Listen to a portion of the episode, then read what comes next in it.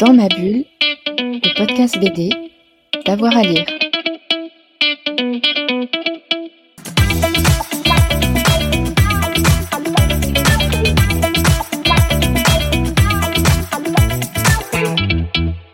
Bonjour à toutes et à tous et bienvenue dans Dans ma bulle, votre podcast 100% BD avec avoir à lire. Aujourd'hui, on va profiter de la sortie du guide Stephen King avec euh, Yannick Chazaran hein, pour euh, évoquer justement les adaptations de bandes dessinées qui tournent autour de Stephen King.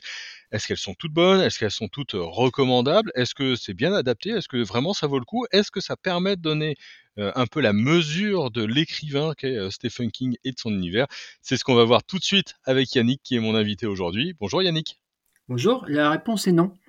Alors la réponse est non, on commence, on commence euh, par ça, mais on va développer un petit peu. Voilà, fin de l'épisode. quels sont pour toi un petit peu les... allez, on va commencer par le, le meilleur. Quelle est la meilleure adaptation BD d'un bouquin de Stephen King? Alors ça va être assez rapide en fait parce qu'il n'y en a pas eu beaucoup. Euh, King, euh, c'est un, auteur plein de paradoxes parce qu'effectivement euh, c'est un auteur très visuel, ce qui lui vaut d'être adapté à tort et à travers au cinéma ou à la télévision. Par contre, en bande dessinée, c'est beaucoup plus rare. c'est assez, assez étrange. Je n'ai pas vraiment d'explication pour ça, mais voilà, du coup, on va dire que le, choix, il est, relativement euh, rapide. Euh, la meilleure adaptation que pour moi, ce serait peut-être N, en fait. Il s'agit de, l'adaptation d'une novella du même nom, euh, dans, laquelle, dans laquelle un personnage se balade dans la campagne et puis arrive sur un site où il y a un cercle de pierres dressées et puis, euh, un peu intrigué par l'endroit, euh, il, décide de prendre des photos et il se rend compte que sur sa photo, il y a une pierre de pouce. Il y a sept pierres euh, quand il regarde et puis huit pierres quand il regarde à travers l'objectif. Donc il se pose des questions et puis à un moment donné, il se rend compte qu'en fait, il s'agit d'un endroit un peu particulier qui est peut-être une sorte de portail vers une dimension parallèle. Enfin, il y a, on n'a pas vraiment d'explication par rapport à ça. Et en fait, euh, l'histoire a été adaptée euh, par euh, Mark Guggenheim au scénario et Alex Maliev, qui est un grand nom du comics, au, dessin. Et je trouve qu'ils ont réussi à, garder un peu l'atmosphère étrange qui émane de, cette histoire et euh, qui, euh, qui franchement vaut le coup d'être d'être lu si on ne connaît pas l'histoire déjà, hein, bien sûr. Donc pour moi, oui, c'est la meilleure, euh, meilleure adaptation. Il y, a, vraiment une forme d'obsession euh, qu'on ressent très bien dans l'adaptation euh, dans l'adaptation euh, graphique, avec un trait parfois un petit peu particulier, hein, cette obsession justement pour ce cercle de pierre. Mmh. Je, partage, c'est publié par Glénat, et c'est vraiment une chouette adaptation, et en plus c'est un one-shot, ce qui est toujours bien. ce qui n'est pas le cas d'autres séries, et je pense notamment au Fléau et à la Tour Sombre. Alors, je je sais pas par qui tu veux commencer, par laquelle la tour sombre, peut-être pour, euh, pour euh, commencer. La tour sombre, alors, euh, ouais, ouais, c'est alors c'est plutôt qu'une adaptation de, de, des romans, puisqu'il y en a eu huit. il s'agit en fait d'une sorte de préquel à l'histoire de, de, la tour sombre, c'est-à-dire qu'on on, a droit à la jeunesse de Roland, qui est le personnage principal, le pistolero. et donc, il s'agit de, d'histoires courtes entre guillemets qui, euh, qui s'enchaînent et qui, euh, qui le mettent en vedette. Ouais, il s'agit d'une adaptation qui est, euh, qui est ma foi assez, assez agréable, sans être vraiment vraiment indispensable, on va dire. C'est plutôt pour les, les, grands, grands fans de King qui ont envie d'aller jusqu'au bout de l'univers. mais ça se, voilà, ça se laisse lire vraiment, vraiment agréablement. Ensuite, le fléau, là, pour le coup, c'est. Euh, juste, je reviens sur la tour sombre. Moi, ce qui m'avait marqué, c'était les ancrages qui étaient vraiment très prononcés euh, dans, dans, la tour sombre, euh, vraiment avec des jeux de couleurs très forts, quoi. Toi, t'as pas eu de petite émotion pour voir s'incarner un peu Roland, le, personnage de la tour sombre Non, parce que je, pour moi, c'est vraiment un personnage que, que j'ai découvert dans les romans et je j'ai pas réussi à me, me projeter dans cette adaptation graphique, euh, ni même dans celle qui, qui, est pas, qui est sortie au cinéma il y a quelques années et qu'on va oublier très très vite. Euh, non, j'ai pas, j'ai pas été. Alors après, la, la Tour sombre, c'est pas forcément mon œuvre favorite de King. Je fais partie de Hmm. ceux qui euh, qui ont moyennement accroché, on va dire, à cet univers. Je pense qu'il faudrait que je le reprenne de façon bien, bien sérieuse et, et, et- et constante. Donc, euh, ça ne m'a pas ému plus que ça de voir cette, euh, cette adaptation, même si j'ai trouvé que l'idée de, de rentrer dans la. enfin, de nous, nous raconter l'histoire de la jeunesse de, de Roland était, euh, était une bonne idée, pour le coup. Ouais. Hmm. Voilà. Mais après, bon, ça m'a pas, ça a pas soulevé vraiment d'enthousiasme chez moi. On va parler du, du Fléau alors. L'autre euh, l'autre adaptation, euh, adaptée par Marvel euh, de 2008 à, à 2012, il y a eu 31 numéros. La série est traduite en, en 12 albums hein, euh, du côté français. Comment tu la trouves, toi, cette, euh, série? Alors, je l'ai trouvé assez fidèle au roman de King, qui est un roman, euh, je sais plus, je crois qu'il fait 1200 pages, un truc comme ça. Euh, et donc, euh, bon, c'était euh, c'était plutôt pas mal. Euh, l'ancrage, pour le coup, m'avait euh, peut-être plus convaincu que sur la Tour sombre. Mhm. Euh, bah là, il s'agit de Mike Perkins, qui était euh, qui est moins connu que Maliev, par exemple, mais qui est quand même un, un auteur de comics assez, euh, enfin, qui, qui travaille bien, quoi. Hmm. C'est un bon, un bon ouvrier, on va dire. Donc, il a, il a fait son boulot vraiment de, de façon très, très honnête, je trouve. Donc, c'est là, là aussi, c'est plutôt agréable à lire, même si, euh, pour le coup, c'est assez proche, il me semble, de, de ce qu'avait fait King. Il faut savoir que le, le Fléau va être réédité en mars prochain chez Delcourt. Ah, super. Je crois que c'est peut-être en 12 tomes aussi, donc je ne sais plus, mais ça va être, ouais, ça va ressortir. donc euh, King est toujours dans l'actualité comics aussi. Ouais, ouais. Il est dans l'actualité partout. Hein. Ouais. Série, télé, euh, cinéma. Euh, un, un petit mot peut-être sur euh, Talisman? Le talisman, euh, ben là je t'avouerai que je n'ai pas lu cette adaptation, donc je ne saurais pas trop juger, mais je crois qu'elle a, elle a été abandonnée en cours de route.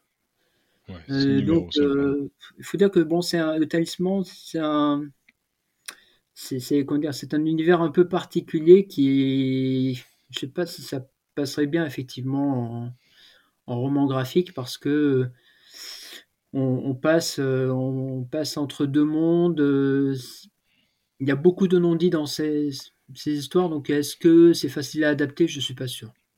Mhm. C'est un peu casse-gueule à mon avis, et c'est pour ça que ça s'est peut-être cassé la gueule. Ouais, ça s'est arrêté euh, vraiment, vraiment Ouais. très vite. Il nous reste peut-être à évoquer euh, American Vampire, hein, même si son Ouais. rôle est, est plutôt mineur sur le début. Ah, je t'ai perdu. Ah, Ouais. tu m'as perdu. Euh, oui, alors euh, American Vampire, euh, je pense qu'en effet, King, à part donner quelques idées de départ et mettre son nom sur la couverture, n'a pas fait grand-chose dans cette série qui a surtout été écrite par Scott Snyder et qui a été reprise par, par d'autres scénaristes. Quand on voit le nombre d'artistes qui ont travaillé dessus, bon, c'est un, c'est plus un- un- une série concept qu'un, voilà, qu'une histoire vraiment développée euh, à partir de, à partir de l'œuvre de King, à mon avis. Ouais, c'est une, une bonne série, moi, American Vampire. hein, Ouais. Ah oui, non, mais le bien- début est vraiment très agréable. hein. Moi, j'ai lu Ouais. les deux premiers tomes, ça m'a, ça m'a vraiment plu. Après, bon, j'ai, euh, j'ai un peu lâché l'affaire, mais euh, Ouais, Voilà, ça se perd un petit peu sur la fin quand même, hein, tout de même. tout de même, tu vois. Même moi, même moi en grand fan. Qu'est-ce qui reste euh, globalement là euh, à, à bah, il reste de- à parler de Creepshow. Ouais, quand même. Hein Et quand même, euh, c'est pas n'importe quoi quand même, parce que King a été biberonné dans sa jeunesse euh, par euh, bah, des, des comics comme euh, Tales from the Crypt et Creepy, euh, Mhm. qui sont des histoires vraiment horrifiques, euh, voilà, avec des, des narrateurs qui sous forme de, zombies, de squelettes et tout ça. Et en fait, euh, bah, lui-même a, écrit euh, dans les années 80 euh, un film à sketch réalisé par George Romero. qui s'appelle donc joue d'ailleurs il joue d'ailleurs le rôle principal de l'une des histoires. Histoire d'un fermier qui, qui se végétalise. Et du coup, ce, ce, film a été adapté en bande dessinée par, Bernie Wrightson, qui est un, grand auteur de comics que, King a toujours adulé en fait. Donc c'est une sorte de, boucle qui se boucle. Voilà, c'est pas une retourne qui tourne, mais c'est une boucle qui se boucle. Euh, euh, et, c'est assez sympa, même si euh, Wrightson n'est pas forcément au sommet de son art dans, dans, ses histoires. bon, c'est, on retrouve quand même l'esprit qu'il y avait dans dans, le film, c'est-à-dire un humour noir et, cynique qui est, qui est, très présent euh, dans cette, euh, cette, atmosphère fantastique, euh, foisonnante d'ailleurs. Mais voilà, mais c'est à connaître. C'est à connaître, je trouve, dans l'œuvre dans comics de King. Même si c'est pas tout à fait la meilleure adaptation, voilà, je pense que N est quand même au-dessus. Un, cran, euh, euh, un cran au-dessus.